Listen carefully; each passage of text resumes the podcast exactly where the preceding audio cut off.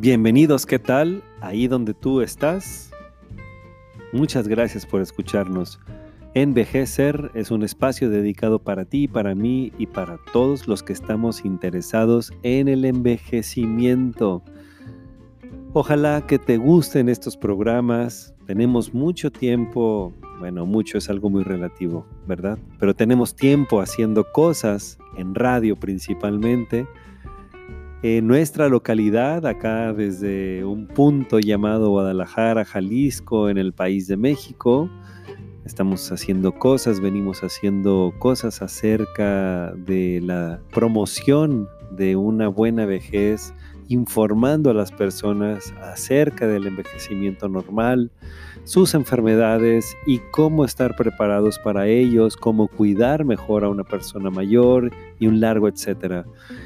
Ojalá que este nuevo proyecto te guste, te convenza, te enamore y que lo puedas compartir. Ojalá que esto se quede en el aire como una canción. Bueno, este podcast no es nada musical, pero ojalá que se quede y que pues sea de utilidad. Principalmente, eso es lo que queremos, que sea de utilidad.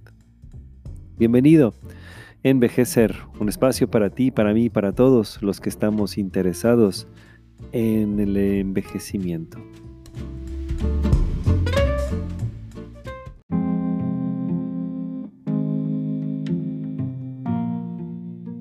El día de hoy estaremos hablando acerca de la medicina preventiva en geriatría. Como todos ustedes saben, la geriatría es esa especialidad, es una rama de la medicina que se ocupa de las enfermedades que se presentan en personas mayores de edad y todo alrededor, todo lo que gira alrededor de una persona adulta mayor. En Latinoamérica, en países como México, que somos tercermundistas, por llamarlo así, el punto de corte para llamar a una persona mayor es son 60 años y en otros países de primer mundo son 65 años. Entonces, todas las enfermedades que tienen su aparición después de los 60 años aquí, de eso se ocupa la geriatría, de la prevención, del tratamiento, el diagnóstico a tiempo, el diagnóstico oportuno. Y hablando acerca de esto entonces, es que el día de hoy hablaremos un poquito acerca de la prevención. Siempre, siempre será mejor intentar todo por prevenir, mejor todo que sea por prevenir en lugar de gastar en curar. Mi abuela decía, y su abuela, tu abuela también decía seguramente, que más vale prevenir que lamentar. Si se trata, por ejemplo, de una epidemia de gripe, la verdad es que es muy fácil identificar los factores de riesgo. Tú ves a la persona que está con mucosidad, que está tosiendo, que está con fiebre. Bueno, pues identificas el factor de riesgo y lo evitas. No saludas de beso, te lavas las manos, te cubres la boca si tienes tos, evitas las aglomeraciones de gente, eh, tomas abundantes líquidos, descansas, a lo mejor un poco de vitamina C y etcétera, ¿no?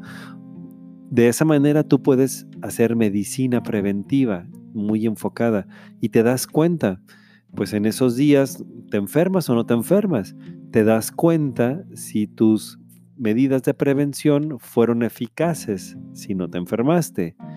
Pero para hablar acerca de medicina preventiva en el envejecimiento es un tema pues un poco más complicado. Cuando se trata de prevenir enfermedades crónicas a futuro, es difícil identificar como todos aquellos puntos que deberíamos cubrir o todos los factores de riesgo a evitar para lograr un buen estado de salud en la vejez.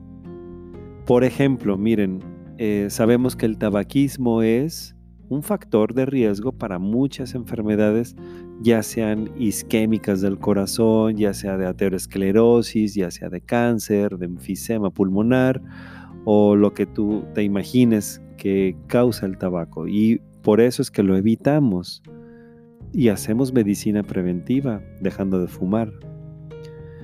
Aunque aunque luego nos desanimamos un poco cuando vemos o escuchamos de personas que han vivido más de 100 años y que están sanas y que están fumando.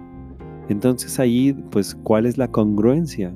No hay congruencia en algunas cosas que se nos ha dicho que debemos de evitar para tener una buena salud, una buena vejez. Hay congruencia entre eso, que es la teoría, y lo que en realidad vemos en las personas. Aún así, bueno, pues no te desanimes, lo mejor es que dejes de fumar, obviamente. Las cajetillas de cigarros tienen unas fotografías espantosas que pues no hace falta más para explicar qué cosas te puede acarrear el tabaco, por ejemplo. Pero insisto, cuando tú quieres saber acerca de una buena vejez y qué cosas hacer, qué cosas no hacer, te puedes encontrar con muchas opiniones muy diversas.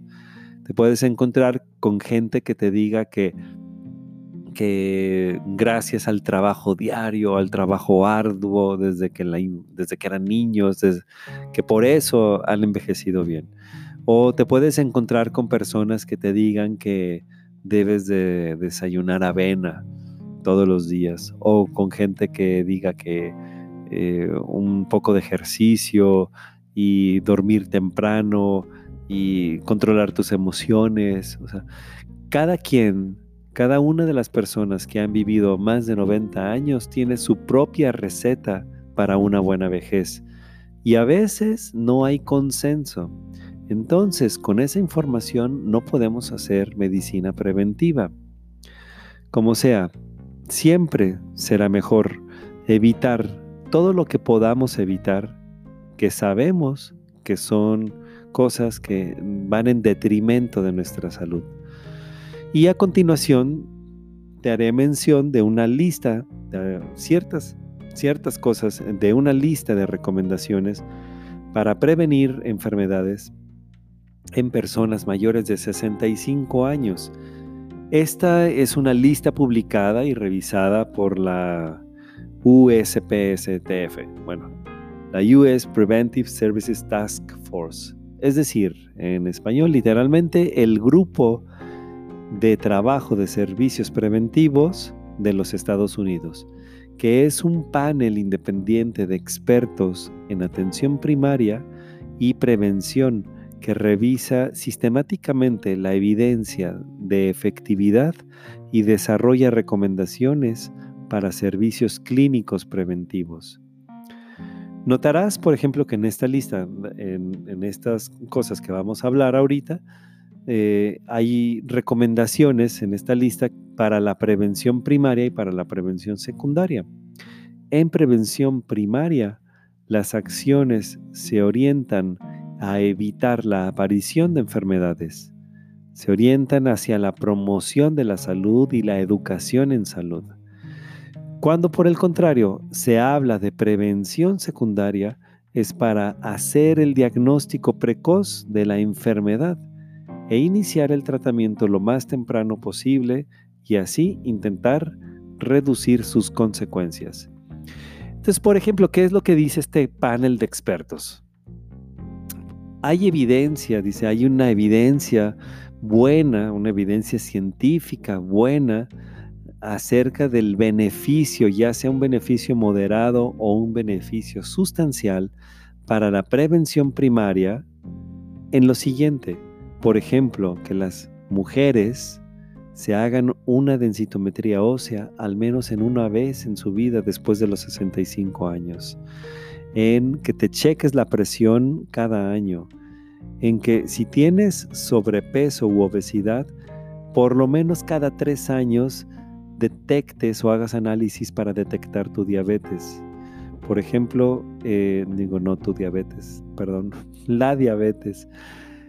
Ya sea midiendo la glucosa sérica en ayunas o ya sea midiendo la hemoglobina glucosilada. Hay evidencia, seguimos con esta lista, una evidencia buena para eh, recomendar recomendar en la prevención primaria el ejercicio físico, por ejemplo, a todos los adultos, a todos los adultos que tienen riesgo de caídas.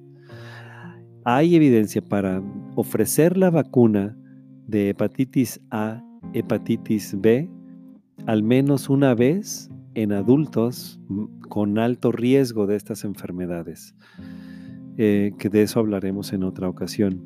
Pero también hay evidencia de vacunarlos contra el herpes zóster, especialmente después de los 60 años, si es con la vacuna Zostavax en personas inmunocompetentes, o después de los 50 años con una vacuna recombinante que es el Shingrix.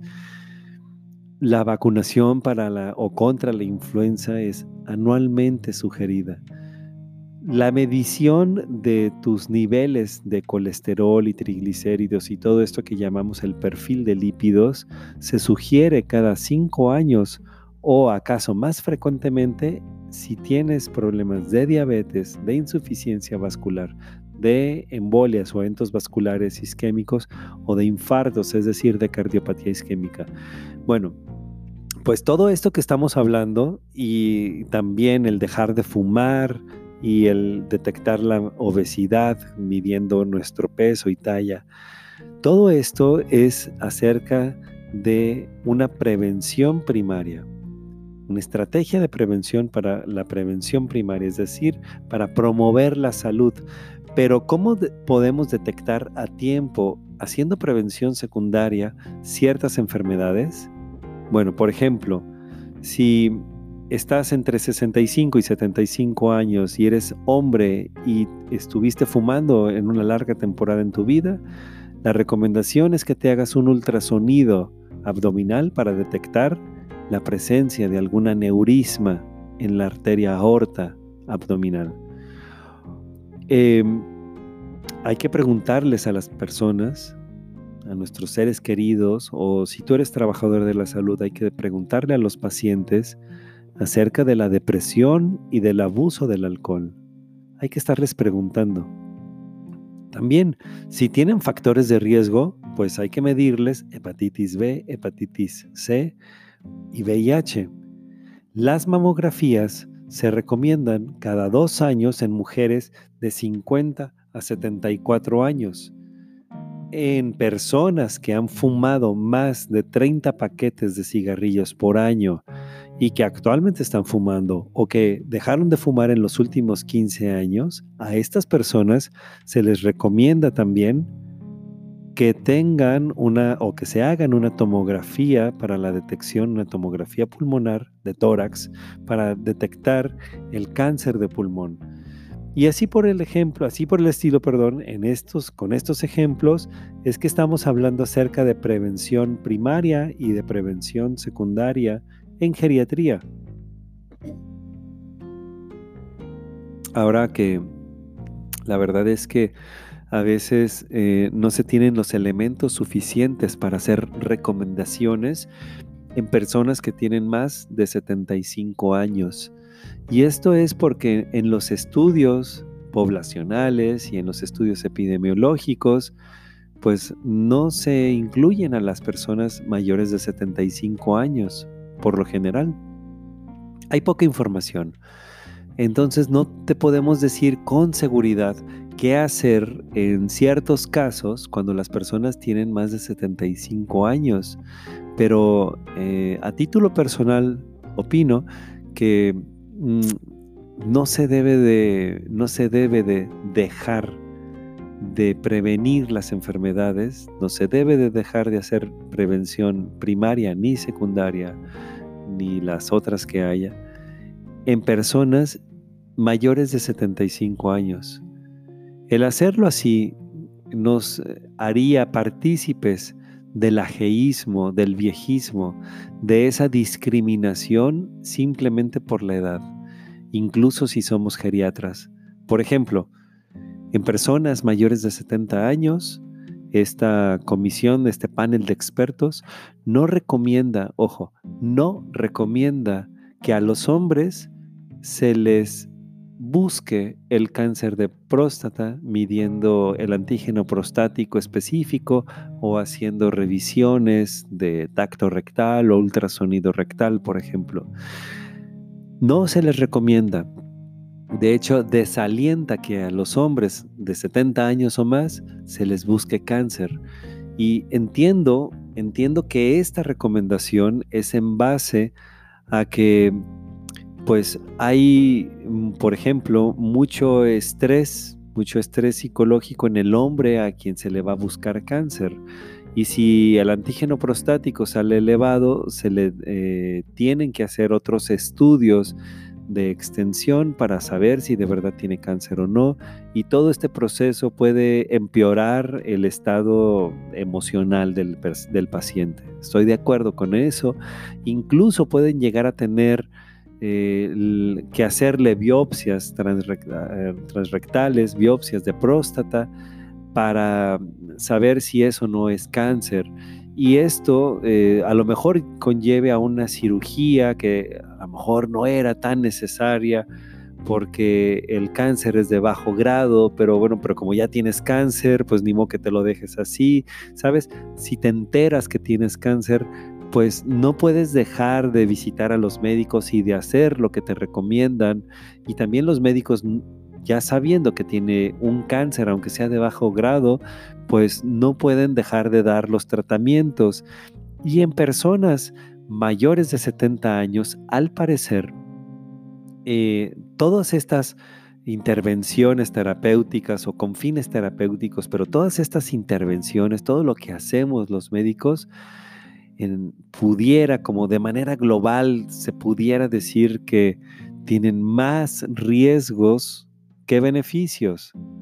Es decir, que el paciente, la persona se puede eh, poner peor, o sea, tener una, una peor calidad de vida por el estrés del diagnóstico del cáncer de próstata y por todo lo que ha gastado en eso y por la disfunción eréctil o la incontinencia urinaria que le quede después de una cirugía, bla, bla, bla. Todas esas cosas negativas parecen que son más que el beneficio hipotético, el beneficio estadístico de no hacerse nada, no enterarse ni siquiera de cómo está eh, el antígeno prostático del beneficio de no hacer nada. ¿sí? Entonces, ahí en ese caso, eh, yo tengo mis dudas, la verdad, porque después de los 70 años es que no se recomienda. Pero si mi papá tuviera 72 años, por ejemplo, ¿cómo sé yo cuánto tiempo va a vivir? O sea, ¿cómo sé que, no va a morir a los 75, ni a los 80, ni a los 85? Imaginemos que esa persona de 72 años va a morir por X causa a los 85 años o a, o a los 90 años, no sé. No sé, hay formas de predecir y calcular las expectativas de vida, pero con exactitud la verdad es que nadie sabe, todos nos equivocamos. Entonces, si tienes a tu familiar, a tu papá de 72 años y por dentro está gestándose un cáncer de próstata, y tú, por seguir las recomendaciones de, de, un panel de expertos de Estados Unidos, no le haces el antígeno prostático y no te enteras que tiene cáncer, y tu papá o tu ser querido en cinco años se está muriendo de cáncer, ¿tú cómo te sentirías? Yo me sentiría muy mal, la verdad. Entonces pienso que esto de las recomendaciones siempre se tiene que individualizar y se tiene que hacer si tú piensas que se tiene que hacer. Así es que, bueno, el día de hoy estuvimos hablando de algunas cositas acerca de la medicina preventiva. Si quieres más información, te invito a que veas el artículo completo en la revista digital Envejecer. Muchas gracias. Escucha los podcasts, compártelos y vive bien. Hasta la próxima. Saludos, un abrazo afectuoso a ti que estás envejeciendo.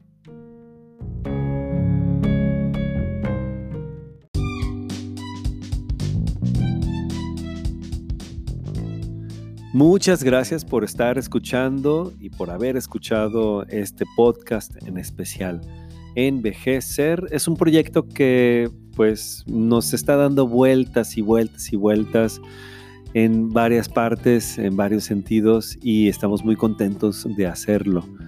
Envejecer es un programa de radio inicialmente, emitido eh, aquí en Guadalajara, Jalisco, en México, a través eh, de varias estaciones de radio, pero actualmente eh, a través de Radio María en México.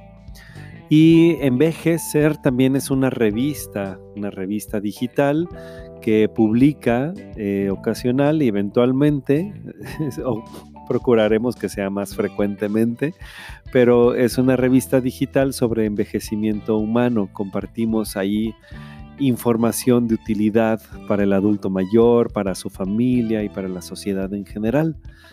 Envejecer, bueno, pues ustedes lo buscan así tal cual como www.revistaenvejecer.com. Recuerden que esto es un juego de palabras en vejez, ser.